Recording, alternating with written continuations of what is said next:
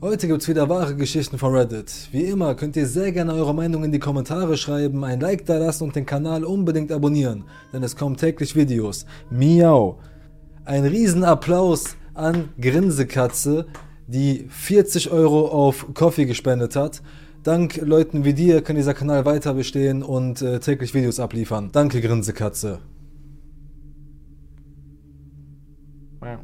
Viel Spaß mit dem Video und checkt unbedingt den 24-7 Live-Sender ab. Einfach hier klicken oder hier. Mal schauen. Viel Spaß. Der Mann im Zug.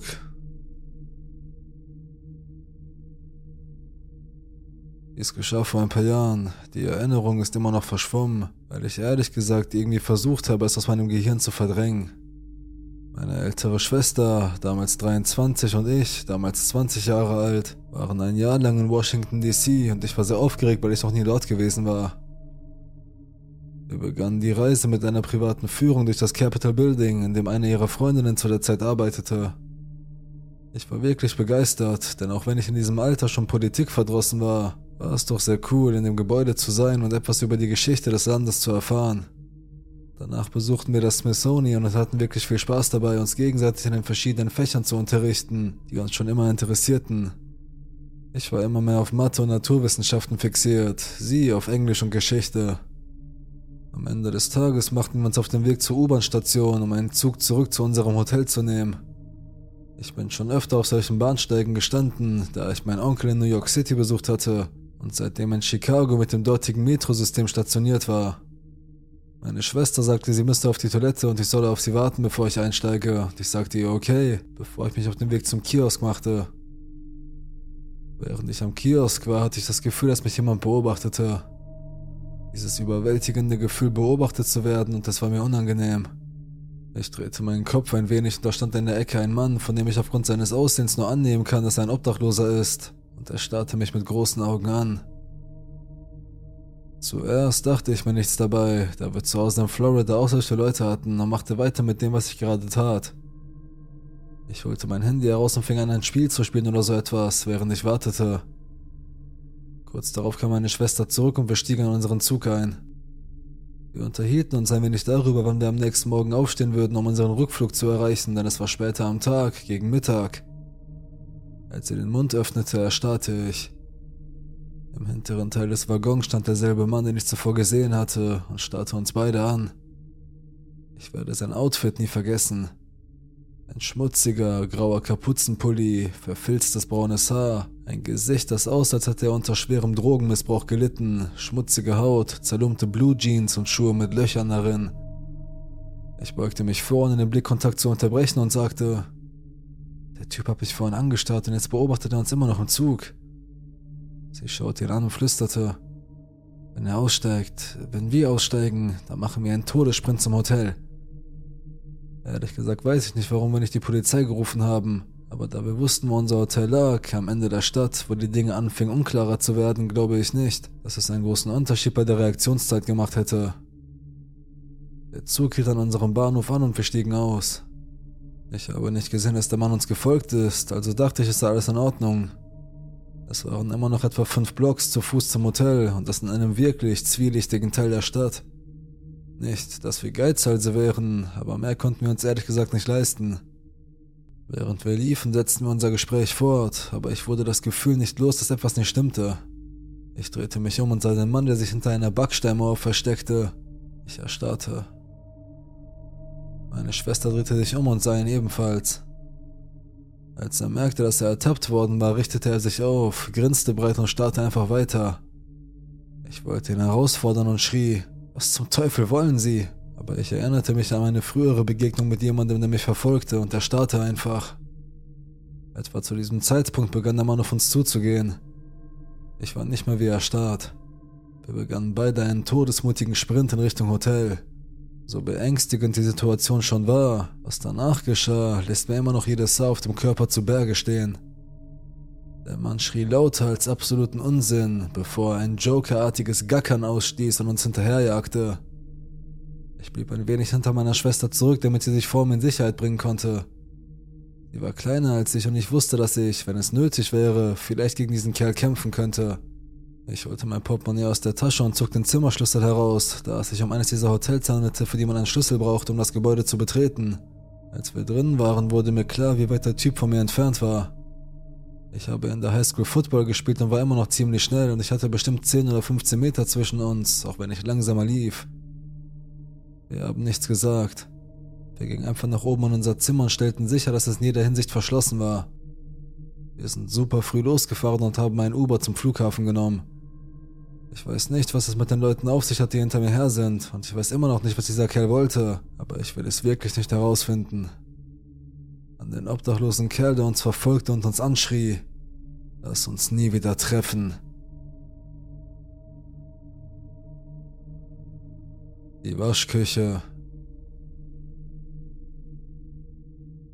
Dies geschah vor etwa zehn Jahren, als ich mit meinem Mann in Boston lebte. Ich hatte es völlig vergessen, aber etwas, das ich heute las, erinnerte mich daran. Wir wohnten in diesem alten, beschissenen Gebäude in Jamaica Plains. Es war unsere erste Wohnung nach dem Studium und sie war billig. Das war alles, was damals zählte. Das Gebäude befand sich in einer Reihe mit anderen Wohnhäusern, die separate Eingänge hatten, aber ein gemeinsames Dach und einen gemeinsamen Keller. Man konnte also ein Gebäude betreten, in den Keller gehen und die Keller der anderen Gebäude betreten. Ja, nicht sehr sicher. Die gemeinsame Waschküche für die drei bis vier Gebäude befand sich im Keller und ich hasste es, dort unten zu sein.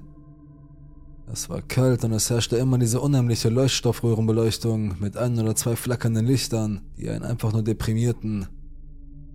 Die meisten der anderen Bewohner waren Studenten und hatten tagsüber Unterricht. Da ich damals nachts arbeitete, nutzte ich einige der Tagesstunden, um Wäsche zu waschen, da die Waschküche zu dieser Zeit ziemlich leer war.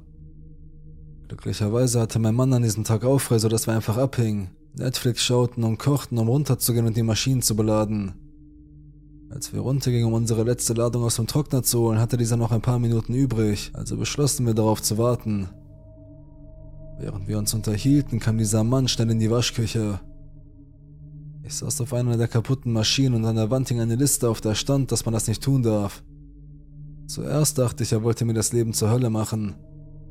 Aber dann bemerkte ich, dass er wirklich ungepflegt aussah. Seine Kleidung war schmutzig, er hatte sich schon lange nicht mehr die Haare gebürstet oder rasiert und er sah aus, als hätte er definitiv etwas genommen. Er kam auf mich zu, hielt mir ein großes Stück farbiges Bastelpapier hin und sagte, das musst du haben. Ich nahm es und betrachtete es. Es sah aus wie etwas, das Kinder in der Sonntagsschule basteln würden, oder vielleicht etwas, das an einer Pinnwand in einer Kirche aufgehängt würde und auf dem die zehn Gebote aufgelistet waren. Naja, sechs oder sieben davon, denn es war zerrissen worden. Seine Augen sahen total verrückt aus, riesige Pupillen und Blut unterlaufen. Und er betrachtete meinen Körper auf eine unheimliche Art und Weise. Er war entweder auf einem Haufen von Drogen oder hatte eine psychische Episode. Vielleicht beides. Er schien darauf zu warten, dass ich etwas erwiderte und wurde dabei ein bisschen ungeduldig, aber ich wusste nicht genau, was ich sagen sollte. Mein Verstand war einfach auf Leerlauf eingestellt. Ich versuchte mir rationale Gründe zu überlegen, warum er einer Fremden ein Stück Bastelpapier mit ein paar Geboten darauf geben würde. Aber es gab keinen rationalen Grund. Mein Mann brach das Schweigen und sagte, Hey Mann, danke. Der Typ schien damit zufrieden zu sein, murmelte etwas und ging aus der Waschküche zurück in den Verbindungsflur. Als er weg war, holten wir unsere Wäsche, gingen nach oben und riefen die Vermieterin an. Sie rief die Polizei, aber als sie ankam, konnten sie ihn nicht finden. Ich bezweifle sehr, dass sie alle Stockwerke des Gebäudes durchsucht haben, aber er könnte auch weg gewesen sein. Ich weiß nicht, ob er mir wehgetan hätte, wenn ich allein gewesen wäre, aber ich hätte die Situation definitiv nicht so leicht entschärfen können. Unnötig zu sagen, dass ich nie wieder allein dort runtergegangen bin. An den komischen Typen. Lass uns nie wieder treffen.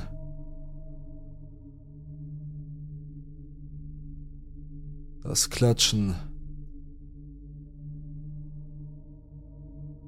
Ich wohne schon mein ganzes Leben in meinem Haus und bin jetzt in den 30ern.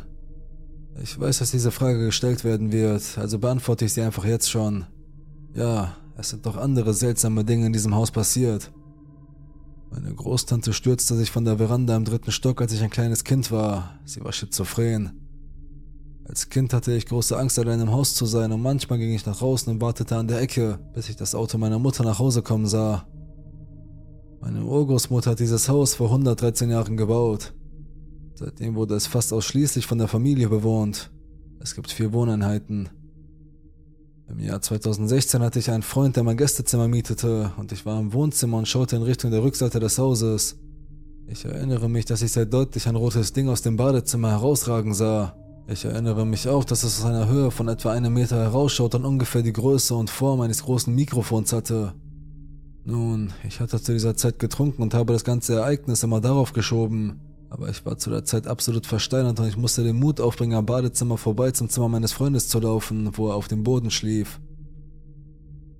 Was mich erschreckte war, wie real es war. Es war nicht so, dass ich vielleicht etwas gesehen habe oder es war verschwommen oder ich habe es mir nur eingebildet. Bin mir sicher, dass es am Alkohol lag, aber ich habe dieses Ding genauso deutlich gesehen, wie ich jetzt mein Handy sehe. Immer wenn ich abwasche, sehe ich aus dem Augenwinkel einen Schatten, aber wenn ich hinschaue, ist da nichts zu sehen. Ich habe immer angenommen, dass das etwas mit den besonderen Licht- und Schattenverhältnissen in der Umgebung und vielleicht auch mit einem toten Winkel zu tun hat. Bevor ich zu meiner Hauptfrage komme, möchte ich noch eine letzte merkwürdige Sache erwähnen, die hier passiert ist. Bei zwei Gelegenheiten im Jahr 2015 und 2014 bin ich mitten in der Nacht aufgestanden, um auf die Toilette zu gehen, und ich bin direkt auf den Kopf gefallen. Einmal hatte ich das deutliche Gefühl, geschubst zu werden und ich flog zurück und mein Kopf brach durch das Glas meines Bücherregals. Ich war nicht wirklich verletzt, nur verwirrt, was zum Teufel gerade passiert war. Ich dachte, dass vielleicht jemand in das Haus eingebrochen war und sich erschrocken hatte, als ich auf ihn zuging. Deshalb stieß er mich. Ein anderes Mal war ich auf dem Weg ins Bad und fand mich plötzlich auf dem Boden wieder. Mein Kopf war durch einen Teil eines Holzschranks gebrochen. Es war, als hätte ich eine Sekunde Zeit verloren, denn ich erinnerte mich nicht einmal daran, dass ich gefallen war. Ich lag einfach nur plötzlich auf dem Boden. Wie gesagt, ich hatte in dieser Zeit getrunken, also habe ich immer angenommen, dass ich nur ohnmächtig wurde, weil ich zu schnell aufgestanden bin, was tagsüber gelegentlich passiert. Noch eine letzte seltsame Sache. Ich habe auf meinem Handy ein Foto von mir gefunden, auf dem ich vor Jahren schwarze Punkte unter den Augen hatte. Es sah aus, als hätte ich mit einem Filzstift Pupillen auf meine unteren Augenlider gemalt. Da ich in der Vergangenheit viele Drogen genommen hatte, nahm ich einfach an, dass ich das tatsächlich getan und es vergessen haben musste. Aber dann habe ich mir andere Bilder von diesem Tag angesehen und da waren keine schwarzen Punkte zu sehen. Ich habe im Internet nachgeschaut, ob dies ein bekanntes Artefakt von Digitalkameras ist, aber ich konnte nichts finden. Ich vermute, dass es sich um einen wirklich merkwürdigen Fehler der Kamera meines Handys handelt, aber ich verstehe nicht wirklich, wie es passiert ist. Ich konnte mich auch nicht daran erinnern, das Bild überhaupt gemacht zu haben, und es war ein seltsames Bild, weil ich einfach nur an einem unscheinbaren Ort stand und ohne ersichtlichen Grund ein Foto von mir selbst gemacht habe. Wie auch immer, um auf den Punkt zu kommen. In den letzten Wochen haben wir das deutliche Geräusch eines menschlichen Klatschens wahrgenommen. Normalerweise passiert das nachts, wenn wir uns Bett fertig machen oder schon im Bett sind. Ich nehme an, dass es am Kühlschrank oder so liegt, aber ich kann online nichts darüber finden. Vielleicht sind es die Wände, die sich setzen, aber das macht nicht viel Sinn, weil es sich anhört, als ob es mitten in der Küche ist. Einmal vor ein paar Wochen waren meine Frau und ich überzeugt, dass jemand im Haus war. Wir putzten uns gerade im Bad die Zähne, als wir jemanden in der Küche klatschen hörten. Ich öffnete die Tür und schaute hinaus, sah aber nichts. Dann hörten wir etwas fallen, es war sehr deutlich. Schließlich hörten wir noch ein weiteres Geräusch, wahrscheinlich so, als ob jemand gegen etwas stößt. Wir sahen uns an und dachten, das bilden wir uns nicht ein, da ist jemand im Haus. Wir schnappten uns beide Waffen und durchsuchten jeden Raum im Haus, hinter Türen, in Schränken und fanden nichts. Das war seltsam.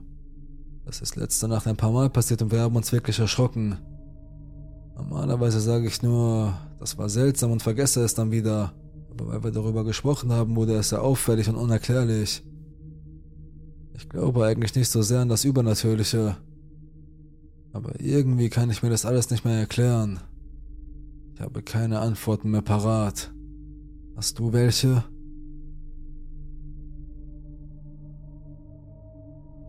Wiederholte Vorgänge.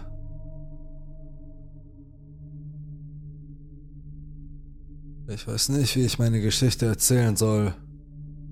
Sie besteht aus einem auffälligen Element, das mich in Frage stellt und meine Vorurteile herausfordert, verdichtet durch Fragmente von Geschichten, die ich im Laufe der Jahre erlebt habe.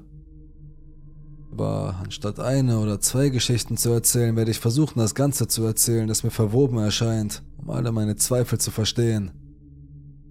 Doch zunächst etwas Kontext. Ich bin ein Produkt der Wissenschaft, ein hervorragender Student, der die Wissenschaft immer geliebt hat und sich in den verschiedenen Bereichen, die sie ausmachen, immer ausgezeichnet hat. Ein bodenständiger Geist, 100% kartesianisch, der nur auf die wissenschaftliche Methode schwört. Allerdings lebte ich in einer gläubigen Familie, sehr religiöse und praktizierende Großeltern und Eltern. Eine Besonderheit jedoch. Meine Mutter praktizierte Hellsehen. Wie oft habe ich mich über diesen Glauben und ihre Sitzungen von Spiritismus und Hellsehen lustig gemacht. Wie oft verbot sie mir, mich darüber lustig zu machen und dass es mir Unglück bringen könnte, was mich noch eifriger machte, bis ich keinen Zweifel mehr an der Unbegründetheit hatte. Ein erstaunliches, aber erklärbares Ereignis. Als junger Erwachsener kehrte ich für ein Wochenende nach Hause zurück und übernachtete in meinem alten Zimmer. Es ist ein sehr kleines Zimmer am Dachgeschoss. Mitten in der Nacht wache ich auf. Eine riesige, humanoide Kreatur am Ende meines Bettes. Es war so groß, dass es sich krümmen musste, um in das Zimmer zu passen. Breite Muskulatur und ein kantiges Kinn. Ich konnte die Bewegungen seiner Brust beim Atmen beobachten. Ich war wie erstarrt vor Angst. Ich wollte schreien, aber merkte, dass ich nicht schreien konnte. Nichts kam aus meinem Mund. Ich war so erschrocken und sehr schnell spürte ich Gedanken, die nicht meine waren, als ob es mit mir sprach. Aber es waren keine Sätze, sondern Gedanken. Der Gedanke war, hab keine Angst, hab vor allem keine Angst. In einer Schleife. Es kam nicht näher, blieb zwei Meter entfernt und ich beruhigte mich, bis ich überhaupt keine Angst mehr hatte. Ich hatte ein sehr positives Gefühl wie eine wichtige Begegnung, der ich vertrauen konnte. Ich wollte ihm dann die Hand zur Begrüßung reichen, aber da merkte ich, dass ich gelähmt war und mich nicht bewegen konnte. Und sofort kam ein neuer Gedanke. Er lautete Schlafen. Das alles spielte sich in wenigen Sekunden ab. Ich hatte das Gefühl zu gehen, zu verblassen oder schnell einzuschlafen. Ich kämpfte dagegen an, aber es war unmöglich, nicht vor ihm einzuschlafen. Und dann nichts. Als ich am Morgen aufwachte, konnte ich mich an keinen anderen Traum erinnern, nur an diese ganz bestimmte Begegnung, die überhaupt nicht wie ein Traum war. Sie war so sehr in der Realität verankert, dass sie nicht wie ein Traum aussah. Zu viele Details, um ein Traum zu sein.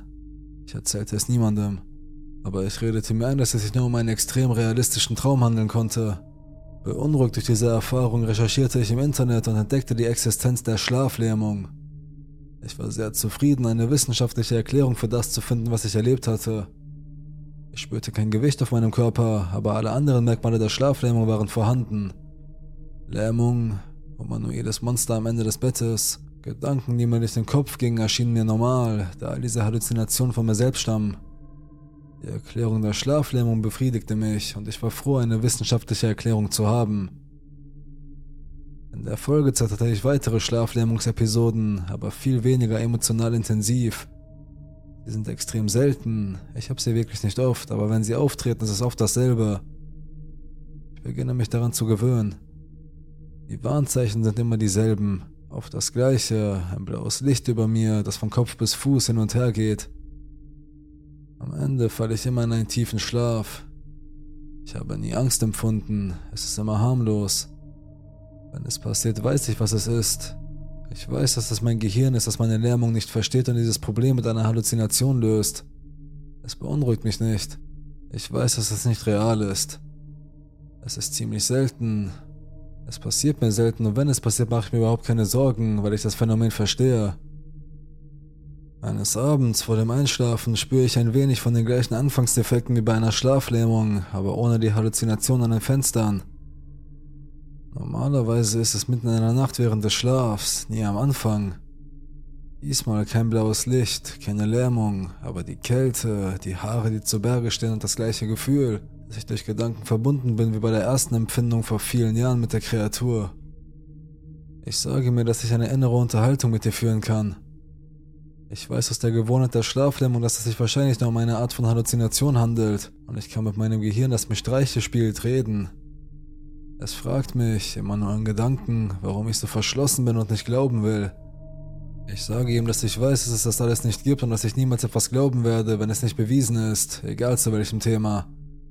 Dass ich immer alle realistischen Möglichkeiten in Betracht ziehen werde, bevor ich mich in einen Wahn hineinsteigere, dass ich weiß, dass ich Selbstgespräche führe, aber dass es mich interessiert, was mein Gehirn mir sagen kann, dass es nur ein weißes Rauschen meiner Gedanken ist und dass ich es herausfordere, mir das Gegenteil zu beweisen, dass ich beim Leben meiner Mutter schwöre, dass all dies nicht existiert und nur das Produkt meiner inneren Gedanken ist. Nichts in der Realität außerhalb meiner selbst. Es sagt mir, dass ich vorsichtig sein soll, dass ich nicht auf das Leben meiner Mutter schwören soll. Ich sage ihm, dass nichts passieren kann, dass ich so viel fluchen kann, wie ich will, da ich sicher bin, dass nichts passieren wird. Ende der Verbindung. Ich bin froh, dass ich die Kontrolle über diese besondere Schlaflähmung übernommen habe. Einen Monat später bin ich bei meinen Eltern. Meine Mutter sagt mir, sie habe das Gefühl, wenn sie lächle, gehe die rechte Seite ihrer Lippe nicht so hoch wie die linke. Ich schaue genau hin, aber merke nichts. Sie sagt mir, sie habe ein schlechtes Gefühl. Ich komme am nächsten Wochenende wieder. Sie fühlt sich müde und findet Gegenstände schwer. Wieder denke ich mir nichts dabei. Am nächsten Wochenende komme ich wieder. Sie kann ihren Arm nur schwer bewegen. In der folgenden Woche ist sie halbseitig gelähmt. Dann folgen die Analysen sehr schnell. Sie verliert von Tag zu Tag an Kraft. Dann kommt die Diagnose. Glioblastom Grad 4. Ein extrem aggressiver Hirntumor. Unser Gehirn ist so gebaut, dass es Verbindungen zwischen Ereignissen herstellt, um Schlüsse zu ziehen, Muster zu erkennen. Ich bemühe mich nicht daran zu denken. Ich sage mir, dass es nur eine Frage des Zufalls ist. Aber ich muss zugeben, dass es mich stört. Ich weiß, dass es nur ein Zufall ist, eine schlechte Auslosung in der Lotterie zweier unabhängiger Ereignisse, Während der Phase des Glioblastomangriffs, als sie vollständig gelähmt war und sich nicht bewegen konnte und wusste, dass es keine Chance auf Heilung gab, bat sie mich, im Krankenzimmer zu bleiben, um mir etwas zu sagen. Sie sagte mir, dass sie wusste, dass sie sterben würde, bevor es passierte, dass sie es ihr gesagt hatten, dass sie es akzeptiert hatte und darum bat, gehen zu dürfen. Wie ich schon sagte, ich weiß, dass sie hell sehen konnte, ich weiß, dass sie an ein Leben nach dem Tod glaubte, aber ich dachte, es sei nur ein Kartenspiel. Sie hatte mir nie mehr erzählt als das, was ich sah, nämlich das Kartenlegen. Sie sagte mir, dass sie mit Wesen spricht. Ich persönlich dachte in diesem Moment, dass sie völlig im Wahn war und dass es der Tumor war, der sie das sagen ließ. Ich wollte einfach nicht glauben, dass das möglich war. Meine Mutter ist gegangen, überzeugt davon, es schon vorher zu wissen, überzeugt davon, ihr Schicksal vor einigen Wochen ohne Anzeichen akzeptiert zu haben. All das belastet mich und es fällt mir schwer, keine Zusammenhänge herzustellen. Aber ich sage mir weiterhin, es ist nicht möglich. Es ist Zufall. Bis zu diesem Moment habe ich mir immer eingeredet, dass alles innerlich ist, dass alles von meinem Verstand erzeugt wird. Ich lerne eine Partnerin kennen, alles läuft gut, und in einer der ersten gemeinsamen Nächte gehen wir ins Bett. Sie schläft an meiner Brust, ich selbst bin kurz vorm Einschlafen und ich spüre wieder das gleiche Gefühl. Ich sage mir, ich kann wieder ein Gespräch mit meinem Gehirn führen. Aber es ist wieder anders. Ich habe keine Rückmeldung, keine Gedanken, als ob ich nur Informationen geben könnte, ohne welche zu erhalten. Natürlich frage ich nach meiner Mutter. Keine Antwort. Ich frage dann, ob das Mädchen, das neben mir schläft, die Frau meines Lebens ist. Keine Antwort. Ich frage, wie die Frau meines Lebens heißt. Keine Antwort. Ich frage, ob sie es ist. Gib mir ein Zeichen. Immer noch nichts. Ich schlafe ein. Ich erinnere daran, dass Schlafparalysen selten sind und in dieser Nacht wache ich auf. Mir ist kalt, die Haare stehen zu Berge und bumm, eine Halluzination. Aber anders als bei allen anderen. Diesmal sehe ich etwas Transparentes, aber Unscharfes wie Rauch, der über mir wirbelt. Aber in meinem Kopf ist es klar, dass es jemand ist und es ist klar, dass es eine Frau ist. In diesem Moment dringt das rauchige Wesen in mich ein und ich fange sofort an zu zittern, zu krampfen, unfähig meinen Körper zu kontrollieren. Ich fühle, dass es in mir ist. Ich versuche meine Fragen zu stellen in der Annahme, dass es mir antworten wird, wenn es erst einmal drinnen ist. Doch nichts. Nur Leere und ein sehr bösartiges Gefühl. Ich versuche es zu verscheuchen. Meine Freundin, die neben mir lag, wachte trotz der Erschütterung nicht auf. Nach ein paar Sekunden geht es aus mir heraus. Ich spüre es und die Lähmung hört auch auf. Ich hebe meinen Oberkörper, schaue überall hin, suche diesen Fleck und sage mir im Kopf, ich weiß, es ist in meiner Freundin. Und genau in dem Moment, als ich das sage, fängt sie an zu zittern und zu krampfen, genau wie ich kurz vorher. Und sie beginnt zu sprechen, aber es ergibt keinen Sinn. Sie wiederholt irgendwelche Geräusche, die nichts bedeuten. Ich beuge mich zu ihr hinüber und frage sie, was sie mir sagen will. Doch sie wiederholt nur weiter komische Geräusche. Ich dringe nicht weiter und wecke sie auf. Sie wacht erschrocken auf, bedankt sich, dass ich sie gerettet habe und schläft sofort ein. Ich hatte keine Zeit mit ihr zu reden. Ich bleibe auf der Hut, aber das Phänomen ist vorbei. Ich verstehe es nicht mehr. Ich verstehe nicht, wie es in den Ereignissen so perfekt synchronisiert sein kann, wenn nicht nur in meinem Kopf. Es war das erste Mal, dass es mit jemandem in meinem Zimmer passierte. Ich verstehe es nicht mehr. Ich sage mir, dass es normalerweise nur in meinem Kopf ist. Am nächsten Tag erzähle ich ihr natürlich nichts. Ich will ja nicht verrückt klingen. Ich frage sie nur, ob sie sich an irgendetwas erinnert. Sie sagt mir, dass sie sich erinnert, dass ich sie geweckt habe, bedankt sich noch einmal und erzählt mir, dass sie noch nie einen so bizarren Traum hatte. Der Traum war völlig normal bis zu dem Moment, als eine Frau in ihrem Traum erschien und auf sie zurannte, um sie zu umarmen und zu fesseln, in ihren Armen gefangen. Sie wusste, dass die einzige Möglichkeit, sich zu befreien, darin bestand, den Namen Coralie zu schreien. Ich schrie diesen Namen, um sich zu retten, dann habe ich sie aufgeweckt. Dieses Ereignis hat mich völlig verstört. Es ist so unwahrscheinlich in der Abfolge der Ereignisse, dass alles zusammenhängt. Ich hatte auch zwei Möglichkeiten, diese Antwort zu interpretieren. Entweder ist Coralie die Antwort auf eine der Fragen oder das so besondere Ereignis war der Beweis, das erwartete Zeichen auf die Frage, wenn sie es ist. Es ist nun schon einige Jahre her. Ich möchte betonen, dass all diese Ereignisse nichts mit Alkohol, Drogen oder Medikamenten zu tun haben. Diese Ereignisse sind extrem selten und treten ohne Absicht auf. Ich bin mir nicht sicher, was ich mit dem Schreiben über diese Erfahrung erreichen will. Vielleicht wird es eine Erleichterung sein, darüber zu sprechen. Ich sage mir, dass es vielleicht nicht ideal ist, diese Information für mich zu behalten, aber ich habe zu viel Angst, offen und transparent darüber zu sprechen. Wenn ich ehrlich bin, habe ich Angst, dass es ein Anzeichen für eine nicht diagnostizierte Krankheit ist. Und wahrscheinlich habe ich auch Angst davor, am Ende des Lebens denselben Weg zu gehen wie meine Mutter. Ich sage mir, dass, wenn ich darüber spreche, andere Menschen vielleicht eine ähnliche oder gleiche Geschichte haben, über die sie sich auch nicht zu sprechen trauen. Und? Hast du?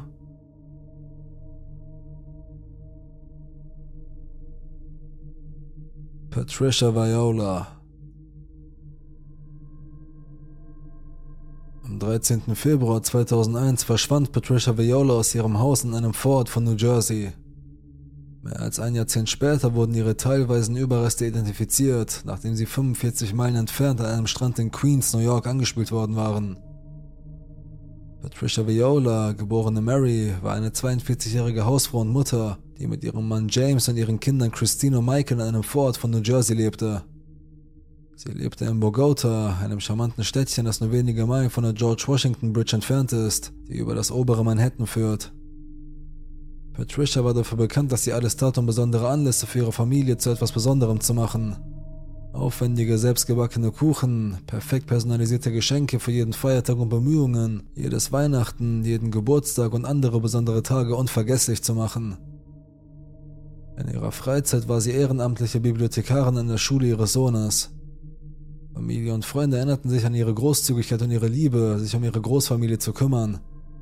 In den letzten Monaten ihres Lebens verbrachte Patricia viel Zeit damit, ihre kranke Schwiegermutter zu pflegen und sich um ihre Schwägerin Donna zu kümmern, die nach einer schwierigen Trennung im Hause Viola wohnte.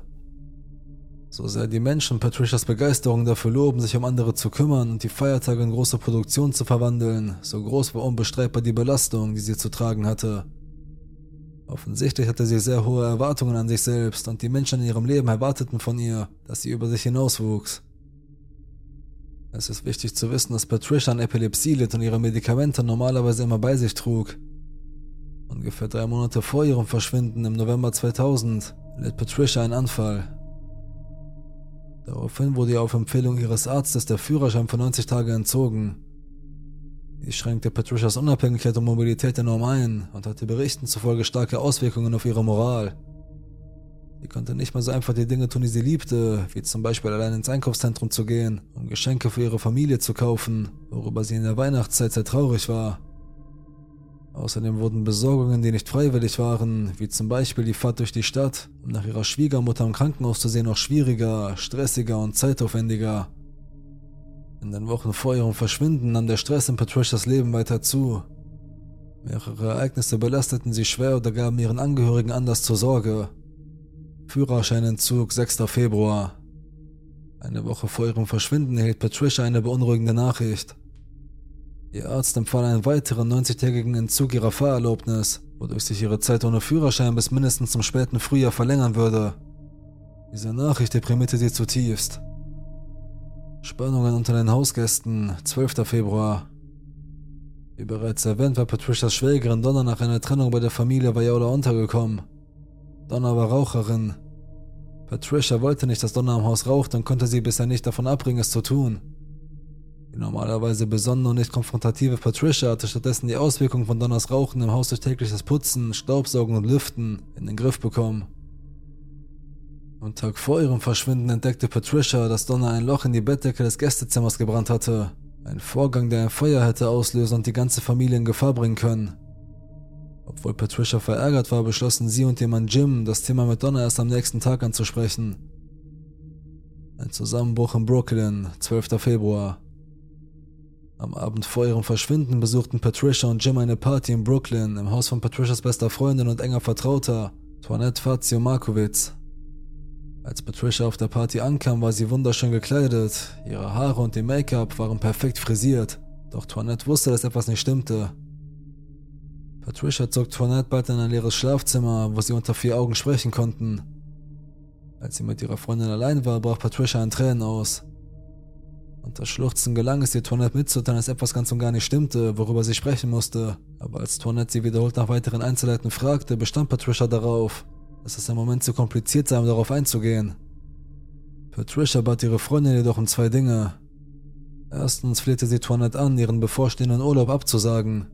Sie behauptete, dass sie Toinette alles gönnen würde, wenn die beiden für ein paar Tage zusammen wegfahren könnten. Dann bat sie Toinette um einen weiteren Gefallen. Sie solle sich um ihre Kinder kümmern, egal was passiere. 13. Februar 2001. Der Tag von Patricias Verschwinden im Zeitraffer. 6.30 Uhr. Zu seiner üblichen Zeit verlässt Jim das Haus der Familie in der Chestnut Avenue zur Arbeit. 8.15 Uhr. Christine und Michael Viola gehen zur Schule. Telefonat mit Toinette. Toinette rief Patricia am Morgen an, um über ihren emotionalen Zusammenbruch in der Nacht zuvor zu sprechen. Schockierenderweise wischte Patricia den Vorfall einfach beiseite. Stattdessen lenkte sie das Gespräch auf ein Scherzgeschenk, das sie Jim zum Valentinstag kaufen wollte. Einen singenden Affen in einem Käfig, ähnlich dem, den Toinette für ihren eigenen Mann gekauft hatte. Toinette bemerkte, dass Patricia müde klang und es eilig hatte, das Gespräch zu beenden. Konfrontation mit Donna. Nachdem sie aufgelegt hatte, stürmte Patricia plötzlich die Treppe hinunter, um ihre Schwägerin Donna wegen der verbrannten Bettdecke zur Rede zu stellen. Jim würde später bemerken, dass Patricias Verhalten für sie extrem und außerordentlich untypisch war. Sie war wütend und schrie Donna wegen des Vorfalls wie eine Wahnsinnige an. 8.38 Uhr. Patricia verlässt ihr Haus und geht zur Bixby-Grundschule, wo sie als ehrenamtliche Bibliothekarin arbeitete. Bixby befindet sich an der Ecke Fisher und Chestnut Avenue, weniger als zwei Blocks vom Haus der Familie entfernt und leicht zu Fuß erreichbar. Patricia verbrachte an diesem Tag etwa zwei Stunden in der Bibliothek und verbrachte ihre Zeit damit, Bücher einzuräumen und an einer Kasse auszuhelfen. Alarmauslösung. Irgendwann nachdem Patricia die Bibliothek verlassen hatte, erhält eine örtliche Sicherheitsfirma die Meldung, dass im Haus der Violas ein Alarm ausgelöst wurde. Zunächst wurde versucht, Patricia zu erreichen, aber es gelang nicht. Die Sicherheitsfirma versuchte dann, Jim und Patricias Mutter zu erreichen, die den Anruf erhielt und sofort bei den Violas anrief, um nach ihrer Tochter zu sehen. Sie hinterließ eine Nachricht auf dem Anrufbeantworter. In der Zwischenzeit wurde aufgrund des ausgelösten Alarms auch die örtliche Polizei von Bogota kontaktiert. Die Beamten des Reviers überprüften das Haus von außen, indem sie das Grundstück abliefen und die Fenster kontrollierten. Sie stellten fest, dass nichts ungewöhnlich aussah und schlossen daraus, dass die Tür wahrscheinlich nicht ganz geschlossen war, als Patricia zu ihrer Arbeit in die Bibliothek ging. 11.35 Uhr bis 11.40 Uhr. Patricia verlässt die Bixby Elementary School. Auf ihrem Heimweg wird Patricia von einem Schülerlotsen auf der Palisade Avenue gesehen und winkt einem vorbeifahrenden Postboten zu. Dies ist die letzte bestätigte Sichtung von Patricia. Patricia kommt nach Hause und hört den Anrufbeantworter ab. Sie nimmt den Anruf entgegen. Während dieses Gesprächs versichert Patricia ihrer Mutter, dass im Haus alles in Ordnung sei und dass sie sich der Alarmsituation bewusst sei. Der Rest des Gesprächs verlief den Berichten zufolge normal. Dies war das letzte Mal, dass jemand mit Patricia Viola gesprochen hat. Irgendwann zwischen 13.11 Uhr und 16 Uhr verließ Patricia Viola mal wieder das Haus. Sie hatte kein Transportmittel und hatte niemandem, weder ihrem Ehemann, ihrer Mutter, ihrer besten Freundin noch jemandem in der Bibliothek von ihren Plänen erzählt, an diesem Tag irgendwo hinzugehen. Um 13.11 Uhr setzte Patricia den Alarm zurück. Da der Alarm am Morgen ausgelöst worden war, musste das System zurückgesetzt werden. Daher ist davon auszugehen, dass sie das Haus irgendwann zwischen der Rückstellung um 13.11 Uhr und Jims Rückkehr um 16.30 Uhr verließ und wahrscheinlich auf dem Weg nach draußen die Alarmanlage wieder scharf stellte. Niemand weiß, ob Pat das Haus freiwillig verlassen hat oder ob sie gezwungen wurde, es zu verlassen. 16.30 Uhr. Jim kehrt nach Hause zurück. Als Jim an diesem Nachmittag von der Arbeit nach Hause kam, piepte der Wecker und Patricia war nirgends zu finden. Obwohl Patricias Mantel fehlte, hatte sie ihre Handtasche, ihre Schlüssel, ihr Handy, ihren Ausweis und ihre Medikamente gegen Epilepsie zurückgelassen. Letzteres war am besorgniserregendsten, denn Patricia achtete peinlich genau darauf, ihre Medikamente zweimal am Tag einzunehmen. Vor allem um künftige Anfälle zu vermeiden, die ihre Fahrfreiheit weiter einschränken könnten.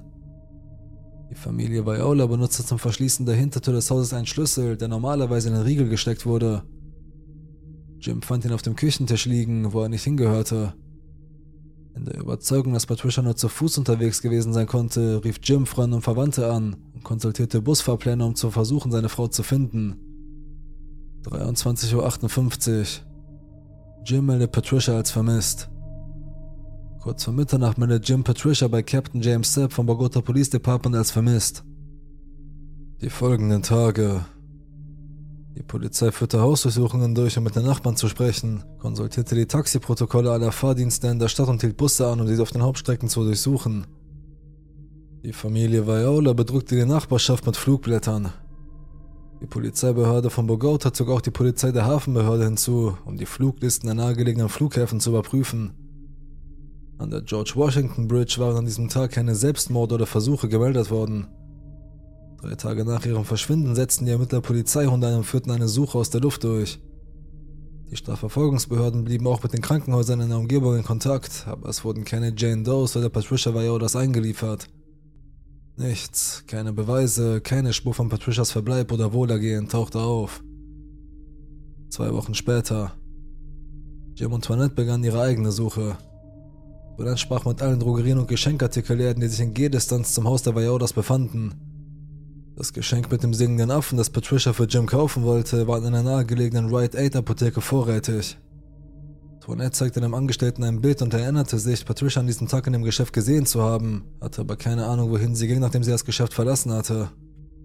Jim konzentrierte seine Suche auf die örtlichen Krankenhäuser. Seine Theorie war damals, dass Patricia einen weiteren epileptischen Anfall erlitten haben könnte, bei dem Amnesie eine mögliche Nebenwirkung ist. Ein Monat später, einen Monat nach ihrem Verschwinden erhielten die Ermittler einen Hinweis von jemandem, der Patricia in East Stroudsburg, Pennsylvania gesehen haben wollte, als er an einer Ampel anhielt. Die Familie Viola hatte eine Ferienwohnung in Shawnee, Pennsylvania in der Nähe, aber obwohl die Hoffnung bestand, dass sich die Sichtung als echt erweisen würde, kam nichts dabei heraus. Ein Jahr später. Ein Mann rief bei der Polizei von Bogota an und behauptete, für den Mord an Patricia verantwortlich zu sein, indem er sagte, ich habe das Mädchen getötet. Die Polizei hielt dies für ein falsches Geständnis, da er behauptete, Patricias Führerschein zu besitzen, den sie zum Zeitpunkt ihres Verschwindens zurückgelassen hatte. Weitere Ermittlungen ergaben, dass sein Geständnis ein Schwindel war.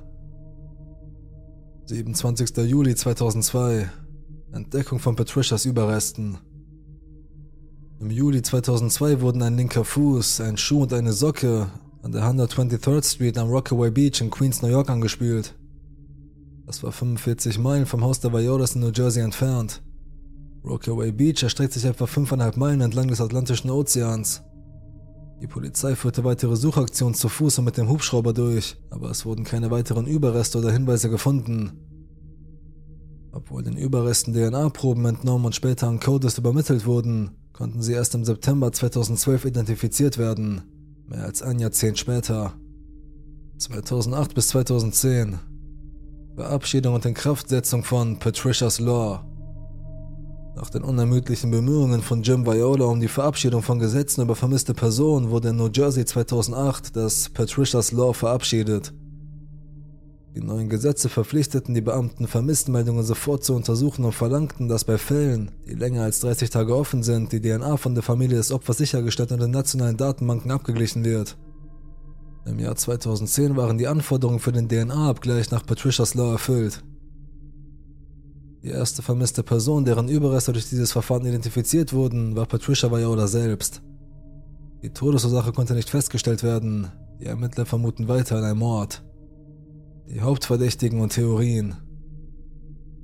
Jim Viola, Patricias Ehemann. Jim wurde untersucht, aber von den Ermittlern letztendlich ausgeschlossen. Der erste Verdacht fiel auf ihn, als sich herausstellte, dass er sich an dem Tag, an dem seine Frau verschwand, den Nachmittag freigenommen hatte. Doch sein Alibi, er sei unterwegs gewesen, um Geschenke für Patricia zum Valentinstag einzukaufen, war offenbar stichhaltig. Er hat doch einen Lügendetektor-Test bestanden und sich bei den Ermittlungen völlig kooperativ gezeigt. Jemand den Fall Patricia auch durch die Gesetzgebung, die Medienberichterstattung, Online-Diskussionen und Poster am Leben erhalten. Donna Viola, die Schwägerin von Patricia. War der Konflikt mit Donna noch nicht zu Ende? Patricias Ausraster war extrem untypisch. Manche vermuten, dass Donna vielleicht den Alarm ausgelöst hat, um Patricia früher nach Hause zu locken, dass sie im Haus war, als Patricia von der Bibliothek nach Hause kam und darauf wartete, ihren Streit fortzusetzen. Oder dass sie während Patricias Telefonat mit Toinette im Zimmer war und sie daran hinderte, frei zu sprechen. Epileptischer Anfall oder medizinischer Notfall. Wenn Patricia einen weiteren epileptischen Anfall hatte oder gerade dabei war, könnte dies ihr unberechenbares Verhalten in den Tagen vor ihrem Verschwinden erklären. Wäre es möglich, dass sie einen Arzt aufsucht und einem Verbrechen zum Opfer fiel oder durch ein Missgeschick starb? Könnte ein Anfall eine Amnesie verursacht haben, wie Jim glaubte, oder Selbstmordabsichten beeinflusst haben? Vielleicht hatte sie auf dem Rückweg vom Rite Aid einen Anfall und verschwand irgendwo auf ihrem Heimweg. Selbstmord. Obwohl ihre Familie behauptet, dass Patricia weder Selbstmord begehen noch ihre Kinder am Stich lassen würde, hat diese Theorie viel Gewicht. Ihr kürzlicher Anfall, die Reiberei mit ihrer Schwägerin, die wachsende Verantwortung, der Verlust des Führerscheins und die eingeschränkte Mobilität, der Zusammenbruch bei Toinette und so weiter. Es ist nicht abwegig zu denken, dass der Druck und die schrumpfenden Grenzen ihres Lebens Patricia überwältigt haben könnten. Verbindung zur lokalen Kriminalität. Fünf Jahre vor Patricias Verschwinden im Oktober 97 ereignete sich in dem Haus gegenüber der Familie Viola ein Dreifachmord. Bei dem Vorfall handelte es sich um einen Raubmord, bei dem ein Diamantenhändler im Haus getötet wurde. Zwei weitere Personen wurden als Kollateralschaden getötet. Vier Männer wurden schließlich für das Verbrechen verhaftet und der Prozess war zum Zeitpunkt von Patricias Verschwinden im Gange. Um das klarzustellen, Patricia war keine Zeugin dieses Verbrechens und hatte keine Verbindung dazu. Dennoch gibt es Theorien, dass sie möglicherweise entführt oder getötet wurde, entweder weil jemand sie für eine Zeugin hielt oder weil es sich um eine Verwechslung mit einem tatsächlichen Zeugen in der Gegend handelte. Ein Verbrechen aus Opportunität. Könnte hinter dem ausgelösten Alarm an jenem Morgen mehr stecken als eine unsachgemäß geschlossene Tür? Zwar gibt es keine stichhaltigen Beweise für diese Theorie, aber es wurde vermutet, dass jemand im Haus wartete, als Patricia nach Hause kam. Ihre Heimkehr wurde möglicherweise von einem Einbrecher oder einem anderen Kriminellen unterbrochen, der sie dann angegriffen oder gezwungen haben könnte, das Haus gegen ihren Willen zu verlassen. Wenn sie das Haus an diesem Tag aus freien Stücken verlassen hat, um einzukaufen oder den Strand zu besuchen, ist sie dann unterwegs jemandem mit bösen Absichten begegnet? Nur einige der vielen unbeantworteten Fragen. Warum hatte es Patricia so eilig, das Telefonat mit Juanette zu beenden? War sie wahnsinnig, weil sie kurz vor dem Selbstmord stand und sich nicht mehr ausreden lassen wollte? War noch jemand mit ihr im Haus, etwa ein Eindringling oder ihre Schwägerin Donna, der ihre Fähigkeit oder ihr Wohlbefinden einschränkte, frei zu sprechen? Warum wurden Patricias Überreste ausgerechnet in Queens gefunden? Ist sie nach Rockaway Beach gefahren, um etwas dringend benötigte Zeit für sich zu haben und wurde dort Opfer eines Verbrechens? Hat sie weit weg von zu Hause Selbstmord begangen? Was hatte Patricia Toinette zu sagen? Wollte sie sich über ihre Depression auslassen, sich über Donner auslassen? Hatte sie eine Affäre? Wollte sie ihre Pläne offenlegen, aus ihrem Leben wegzulaufen? War sie einfach nur überfordert oder könnte dies alle Antworten enthalten? Was war Donners Alibi? Im Internet ist nichts zu finden. Sie hat doch in keinem Interview im Fernsehen teilgenommen. Was hat es mit dem Alarm auf sich? War es wirklich nur eine falsch geschlossene Tür? War es ein Köder, ein Eindringling oder jemand, der darauf gewartet hat, dass Patricia nach Hause kommt? Zu viele unbeantwortete Fragen. Der Fall ist bis heute ungelöst. Was denkst du?